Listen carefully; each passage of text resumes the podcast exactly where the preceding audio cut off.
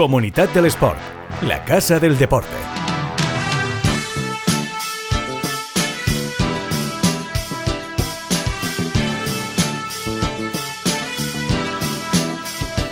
Abrimos esta ventana al deporte que nos ofrece 999 Plaza Radio en el último episodio de la temporada de Comunidad del Sport en el que hemos hablado de muchísimas cosas, de muchos deportes, con muchísimos deportistas en activo ya retirados, pero ya sabéis que estos últimos episodios estamos hablando y mucho sobre el eh, triatlón y nos queda probablemente hablar con una de las personas que marca el paso a nivel nacional e internacional y se ha convertido en una referencia, en este caso, del triatlón adaptado. Él es Héctor Catalá. Héctor, ¿qué tal? ¿Cómo estás? ¿Qué tal, Sergi? ¿Qué tal? Encantado de estar aquí con vosotros. Un placer. Pendientes de que llegue esa gran cita del eh, mes de septiembre, lo primero, y antes de hablar de, de esa Copa del Mundo, de cómo afrontas el resto de la temporada, es saber qué tal va el año, cómo está Héctor. Sergi, no te voy a mentir. Eh, el año ha sido un año difícil, un año pues un poco diferente a lo que estoy acostumbrado, porque tras la resaca post-juegos yo había, escuchado, hablar bastante de ella y pensaba que, era algo que, bueno, que se comentaba, pero que no era como tal. Pero la he sufrido en carne propia, ah, me ha dado de lleno, ha entrado en el cuerpo y, bueno, ha sido un proceso más de, aprendizaje muy fuerte, un aprendizaje pues, siempre eh, siempre dolor, ha sido doloroso, no te voy a mentir, pero, pero bueno, también me ha hecho crecer muchísimo como deportista, pero sobre todo como, como persona. ¿De qué estamos hablando exactamente para que la gente lo sepa un poco? Porque sí que es cierto que eh, somos conscientes de lo que conlleva la preparación para unos Juegos Olímpicos, pero como tú bien dices, es algo que los deportistas conocéis, es algo que se habla en el mundo de todos aquellos que participan en los Juegos Olímpicos, en los Juegos Paralímpicos, pero para que la gente lo sepa, ¿qué es esa resaca? Sí, es algo que, que está un poco en el ambiente, pero no es algo que se habla claro, no es algo que se habla de forma externa y, y, quizá también por eso yo me he dado tan de, tan de golpe. Pues mira, básicamente es, yo llevo cinco años, cinco, cinco seis años preparando durante todos los días con muchísima ambición, con muchísimas ganas, con muchísima dedicación, pues una prueba de, un día, bueno, al final lo que, lo que, son los, lo que son los juegos. Y eso también conlleva eh, los últimos meses, el último año de muchísima tensión y una vez pasada, pasada la prueba, por suerte que salió muy bien y eso, eso será imborrable, eh, toda esa tensión, toda esa presión desaparece de golpe y evidentemente hay un proceso adaptativo que, hay que saber leer. Y yo no te voy a mentir, yo no supe leerlo. Yo eh, seguí haciendo lo que sé, lo que mejor sé, lo, lo que me han enseñado a hacer, que es seguir trabajando, pero evidentemente el cuerpo, primero el cuerpo no, no, no respondió, y luego la y luego la cabeza. Al final entré, en, un en un bucle muy complicado, muy negativo, de que el cuerpo no respondía, la cabeza no, no sabía qué pasaba, no rendía el cuerpo y eso hacía que cada vez la pelota se hiciera más grande hasta el punto de un invierno pues pues con mucha ansiedad, que pensaba que se terminaba que se terminaba todo y, y, bueno, por suerte he estado muy, muy bien rodeado, he sabido levantar la mano, aunque, aunque bueno, ya te digo que he sabido verlo cuando me he dado de frente y, bien fuerte contra, contra este muro, pero, pero lo que te estoy diciendo, al final esto es parte del proceso y me lo habían dicho algunos, algunos grandes amigos, como David Casino, Ricardo Ten, que gente que tiene mil y una batallas en esto, en esto, pero al final si uno no lo vive en carne propia, es muy difícil aprenderlo y bueno, ya por suerte pues eh, he estado rodeado de grandes profesionales, porque lo digo abiertamente, he tenido que ir al psicólogo deportivo y psicólogo clínico para poder solucionar esto porque, porque estaba en un punto de no retorno, de, no rendir, de no avanzar y, bueno, han sido unos meses muy duros, prueba de ello también fue el resultado Campeonato de Europa y ahora pues, pues bueno, creo que empezamos a ver la luz, esto es un proceso y, sobre todo lo que tengo muy claro después de todo esto es que quiero seguir, que por mí no va a ser, que también los resultados y el rendimiento hablarán, pero, pero vamos a seguir luchando, eso por supuesto. Hablas de. Dices, no, no, no, tengo, no tengo por qué esconderme, ¿no? a la hora de ir al psicólogo. Es que ir al psicólogo es como ir al fisio o como ir al traumatólogo. Al final, eh, no solo, sobre todo en los deportistas de élite, como es tu caso, no solo te puedes romper un músculo, no solo tienes una sobrecarga. La presión a nivel mental, sobre todo en unos Juegos Paralímpicos, es un factor determinante en un deportista de élite. Tú lo has vivido ahora y al final quiero no ahondar un poco más en todo esto, pero sí que sirva esta charla, que en principio no, iba a encaminarla por aquí, pero a raíz de lo que me acabas de decir, no me importa. Eh, que además creo que es necesario, ¿no? Invertir un poco más de tiempo en que la gente entienda, que expliques mejor eh, en qué te ayuda a ti el eh, psicólogo, qué es esa ayuda que has encontrado, cómo ha sido levantar la mano y cómo está siendo, gracias a esa ayuda, poder encontrar de nuevo las mejores sensaciones de Héctor Catalá. Pues eh, totalmente, totalmente. Tienes toda la razón en lo que estás diciendo. Yo siempre digo que, el rendimiento de un deportista se basa en cuatro parámetros clave, que evidentemente uno es el entrenamiento, de lo que es muy fácil hablar, ¿no? De lo que siempre se nos pregunta qué tal van los entrenamientos, qué tal está rindiendo, qué tal eh, las competiciones, eso al final eh, es el, día a día, ¿no? El sudar, pero también está lo que nos cuidamos, el descanso, lo que recuperamos y demás, la nutrición y la parte para mí que, que yo ya tenía muy claro que era importante, pero que no la trabajaba con un profesional, porque todo lo que te estoy diciendo hasta ahora sí que lo trabajaba con un profesional, ¿no? iba, iba al fisio, iba, o sea, tengo un entrenador, tengo un nutricionista, pero no tenía un psicólogo ni deportivo ni, ni clínico. Y he tenido que, que tocar, bueno, como decía aquella, aquel famoso lema del proyecto que tanto me gustó, ¿no? que había que tocar el barro para poder conquistar el, el, cielo. Pues he tenido que tocar el barro y regocijarme en él para, para, para bueno, para tragarme esa parte de ego, que es que es, que es así, de decir yo no lo necesito. Yo también era uno de los que decía yo no necesito ir al psicólogo, yo para qué, yo estoy muy bien. Ostras, los que hasta que te das cuenta que no es así, ¿eh? Es que ya, ya me he dado cuenta que los que decimos eso, y además lo digo en primera persona, somos los que más lo necesitamos. Y al final, yo me sumo a tu equipo, ¿eh? Yo, yo soy de los que también en un momento ha tenido que levantar la mano y decir, eh, y, va muy bien, ¿eh? Como ir al fisio, como... es que al final es un, aprendizaje continuo el que te da eh, recurrir a la ayuda de, un psicólogo para aprender a gestionar cosas que te pasan que, no te paras a pensar. Efectivamente, efectivamente. Y es una ayuda profesional porque existe un desconocimiento tan grande que, a mí ha habido gente que me ha preguntado, bueno, ¿y tú qué vas allí? ¿Le cuentas tus, tus problemas? Y él te escucha y digo, no, eso es un colega. Eso es lo que me estás diciendo tú, eso, eso es un colega, eso es otra historia. Esto es, esto es ir a hablar con alguien y que te da herramientas, porque se trata de eso, igual que un entrenador te da herramientas para mejorar o un fisio te da herramientas para, para recuperar mejor. Eh, o un mismo, el ejemplo de antes, ¿no? Un nutricionista para alimentarte mejor, pues él te da herramientas para poder afrontar las situaciones complicadas que las hay a todos los niveles para poder gestionarlas mejor. Y ostras, eh, ha sido un cambio abismal eh, y, ostras, ya te digo que esto va, a perdurar en, mi, en mi carrera, ojalá que sea longeva, pero, pero esto va a perdurar porque todo el aprendizaje que, estoy sacando de aquí, uf, ni, en, ni en 200 entrenamientos lo, lo hubiera sacado y, y al final creo que también decirlo bien claro decirlo, yo no soy evidentemente un súper referente ni, ni, me siguen millones de personas, pero si hay un único deportista o una única persona que, que le sirve que, que, yo diga abiertamente que, he, tenido, no, que voy al psicólogo y que continuaré yendo y que no soy ni mejor ni peor persona, ni estoy tocado por hacer eso, creo que es momento de, de romper ciertos tabús, ciertos prejuicios que todos tenemos instaurados y al final pues comernos ese ego que nos hace ver que eso que pensábamos que era tan malo no lo es y sino todo lo contrario, que es muy bueno. Y te pregunto por lo que queda de año. No te voy a preguntar por París, aunque ostras, yo miro el calendario y claro, es que hace nada que hemos, que, hemos salido de Tokio, pero es que eh, el verano que viene estaremos hablando de que estamos en, terminando ciclo olímpico prácticamente. Es que queda, queda nada, año y poco para saber si se estará o no en París 2024. No sé cómo ves tu horizonte, final de temporada, cómo te encuentras tú, cuáles son las sensaciones. Pues eso, Sergi, al final lo que buscábamos, lo que nos habíamos eh, centrado este, este inicio de, temporada era volver a disfrutar de los entrenamientos, recuperar a ese, a ese Héctor inicial que tanto disfrutaba con lo que hacía, que se sentía un auténtico privilegiado con, con poder vivir el deporte. Y eso es el principal objetivo porque eso será lo que yo espero y creo y estoy convencido que me volverá a llevar a las cotas donde, donde espero volver a estar, que es ser competitivo en, las competiciones internacionales.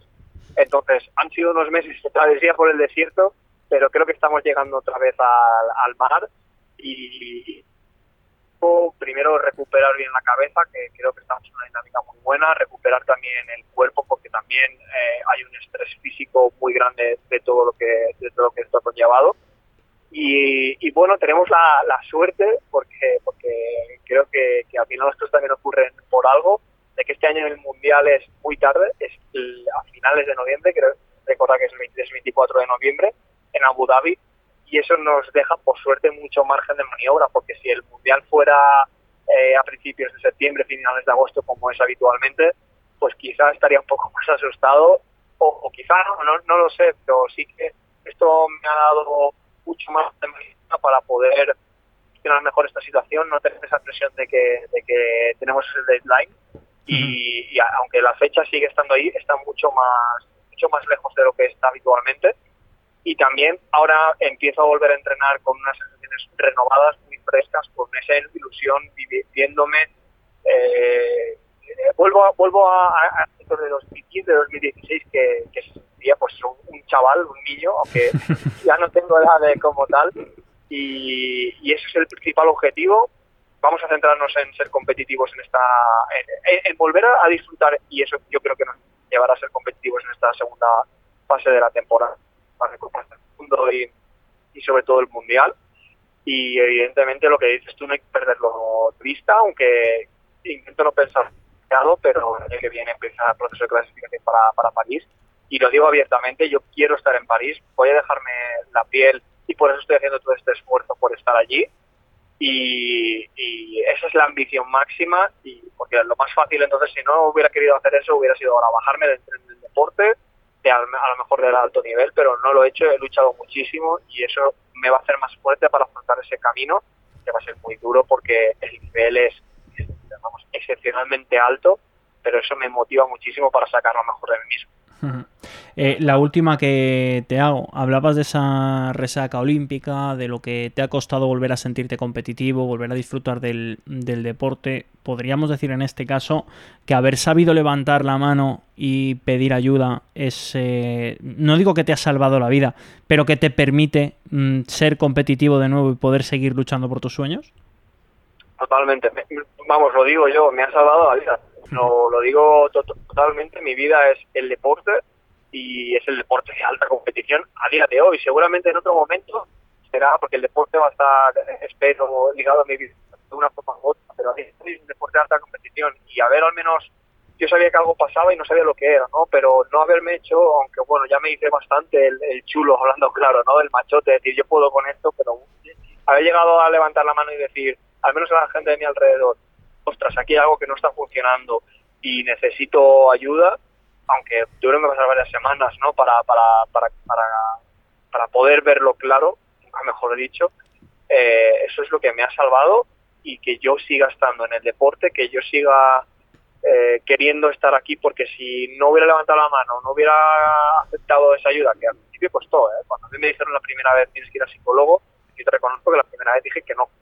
Y pasaron un par de semanas hasta que asumí ese, no asumí, no, sino vi esa realidad y pensé vale, esto me va a ayudar, porque tú puedes ser el mejor psicólogo del mundo, pero si tú no tienes claro que quieres eh, salir de la situación en la que estás y que estás en una situación que no es positiva, da igual. Entonces yo tuve muy buena ayuda, pero pero también es verdad que, que supe, supe leer la situación de una forma u otra y decir, no quiero estar así, quiero cambiar.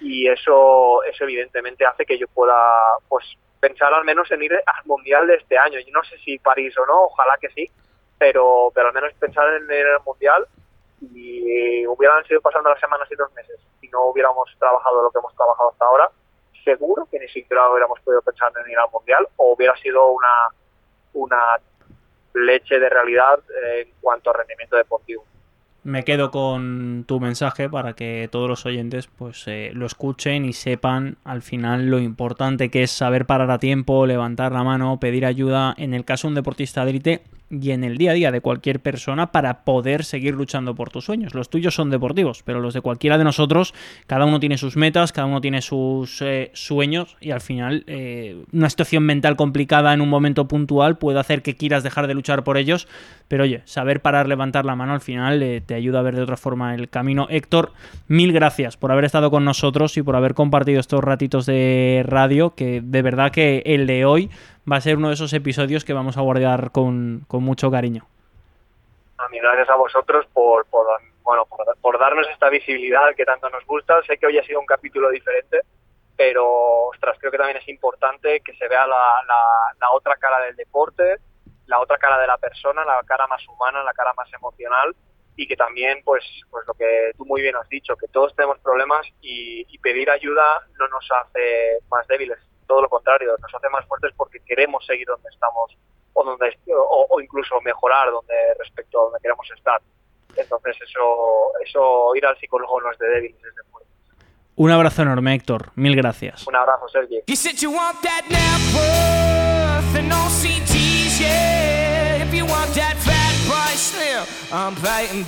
Comunidad del Sport.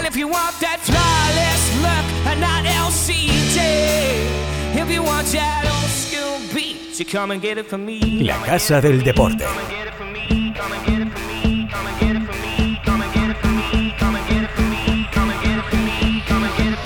El podcast que da visibilidad a quienes más la necesitan.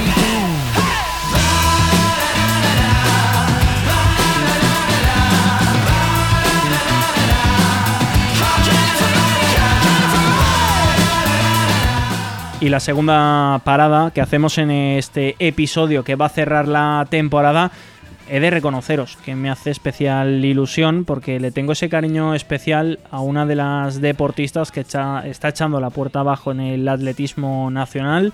Ella es de Castellón, se ha marchado cuando pensaba que no lo haría al Mundial de Atletismo, su primer Mundial absoluto de atletismo representando a España y ha vuelto con los deberes más que cumplidos. Ella es la atleta del Playas de Castellón, Claudia Conte. Claudia, ¿qué tal? ¿Cómo estás? Hola, buenas, muy bien, después de este recibimiento, muy bien. Oye, tenía, de verdad, y lo sabes, eh, por el cariño que te tengo y porque hablamos mm, con relativa frecuencia, sobre todo porque llevas un par de años mm, que son una auténtica locura. Yo no sé si este mundial y ese top ten son al final el broche de oro al trabajo que llevas haciendo los últimos años. Pues no sé si son el broche de oro o no, pero sí que es verdad que lo he hablado con mi grupo de entrenamiento, con mi familia, todo, y sí que hemos hecho, jolines, Claudia, en, en un año te has pasado el juego. campeonato del mundo de pista cubierta, campeonato del mundo de aire libre, en unas semanas europeo de aire libre. Mm, no me lo esperaba para nada este año, tampoco me esperaba algunas cosas de final de, del año pasado. Y sí, la verdad es que han sido un año, año y medio que, que no me esperaba para nada y que es verdad que se ha ido demostrando en la pista pues todo el trabajo y toda la ilusión que ponemos, pero parece que se ha demostrado todo eso y más.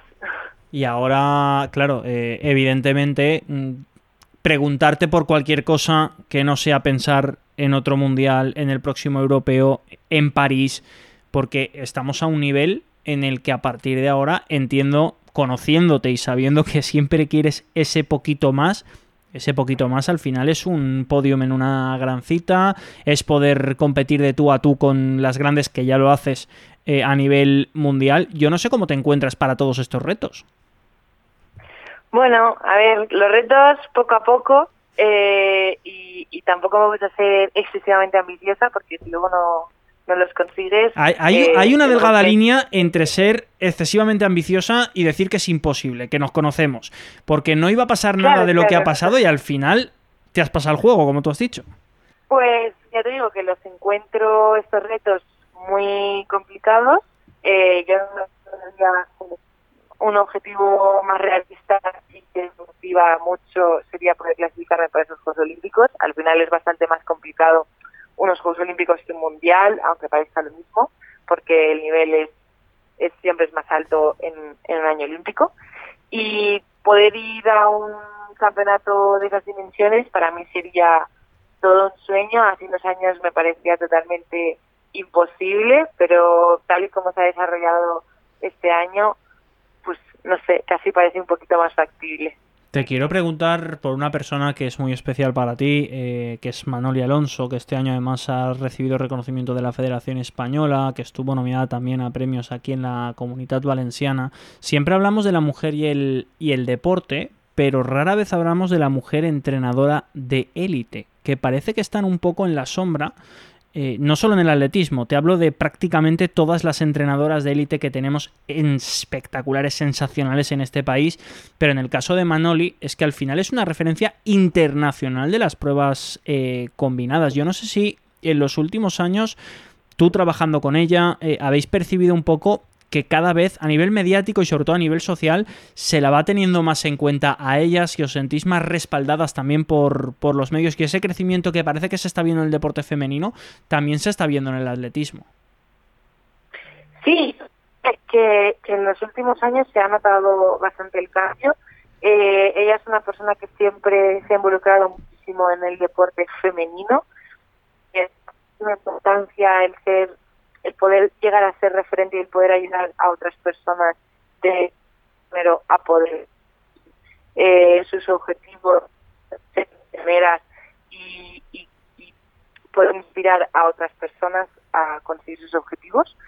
Y, creo que en, a nivel de comunicación siempre que se me menciona a mí se le menciona a ella eh, que consigue algo mm, es, que es de renombre es todavía más importante por el hecho de que, pienso que todavía es más difícil conseguir ciertas cosas si eres mujer.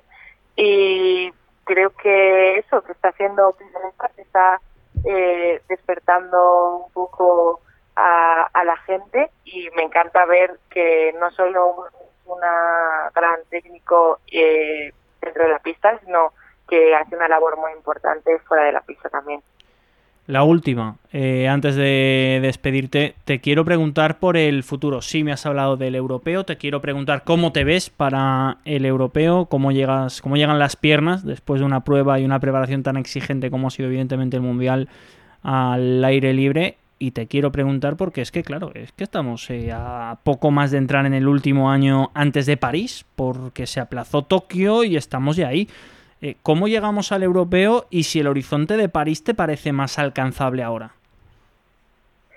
Sí, el, horizonte de París me parece más alcanzable ahora, ya te digo, y más después de lo que ha ocurrido este año. Eh, el europeo llego con muchas ganas.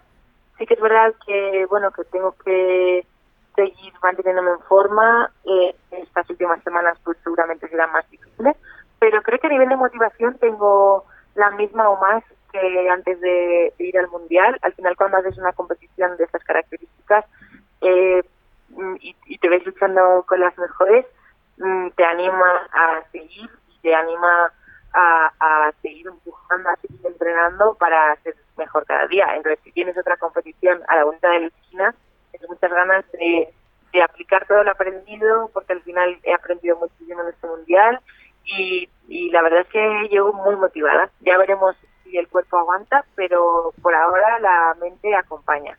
Más sabiendo que es la, una de las primeras competiciones y ya empieza a puntuar de cara a París, porque es el último europeo, el último campeonato de área antes de los Juegos Olímpicos. Eh, te he dicho que era la última, pero evidentemente te, he mentido porque tengo una apuntada que tengo que hacerte, porque eres muy perfeccionista, sé que te lo apuntas absolutamente todo, si no está ahí ese famoso Excel de tu padre donde va anotando las marcas. De este mundial te quiero preguntar, eh, ¿qué hubieras hecho diferente o dónde crees que todavía, si es que se puede, eh, le podemos exprimir un poquito más el rendimiento a Claudia Conte? Bueno, creo que sí que se puede. Eh, la primera jornada fue muy buena. Sí que es verdad que al ser mi, primer mundial, eh, el, nivel de adrenalina, de, de, de ansiedad que tienes eh, es mucho más grande. Y el primer día me exprimí muchísimo y incluso eh, me costó a lo mejor bajar un poco entre pruebas eh, esa activación y el segundo día eh, estaba muy cansada eh, y creo que no rendí todo lo bien que podía haber rendido, ni la longitud, ni la jabalina ni siquiera los 800 eh, conseguí las marcas que yo esperaba antes de ir. Sí que es verdad, pues eso, que en el 800 lo di todo, eh, pero ya sabía que llegaba bastante desgastada justo antes de, de correrlo, me lo notaba. Y en la longitud creo que también lo, lo puedo hacer mejor. La jabalina al final fue un problema porque yo llegaba un poco tocada de la espalda, a ver si consigo llegar un poquito mejor a Múnich. Eh, creo que toda la segunda jornada es bastante mejorable. Oye, vamos a estar pendientes de todo eso que es bastante mejorable porque si hemos conseguido un top 10 en este mundial y todavía hay margen de mejora, yo no me puedo retirar de esto sin ver una medalla colgando del cuello de Claudia Conte eh, en un mundial, en un europeo o en una olimpiada. Así que hacer el favor de seguir bueno. apretando y hacernos ese regalo a todos los que estamos detrás de ti. Yo a estas alturas lo veo un poco complicado. Me gusta que lo veas complicado porque eso quiere decir que con lo cabezota que eres vas a luchar por ello y que al final va a acabar llegando. Estoy convencidísimo. Esperemos, dejaremos Un abrazo grande, Claudia. Mil gracias. Un abrazo para vosotros, gracias. Chao, chao. Comunidad del Sport, el podcast que da visibilidad a quienes más la necesitan.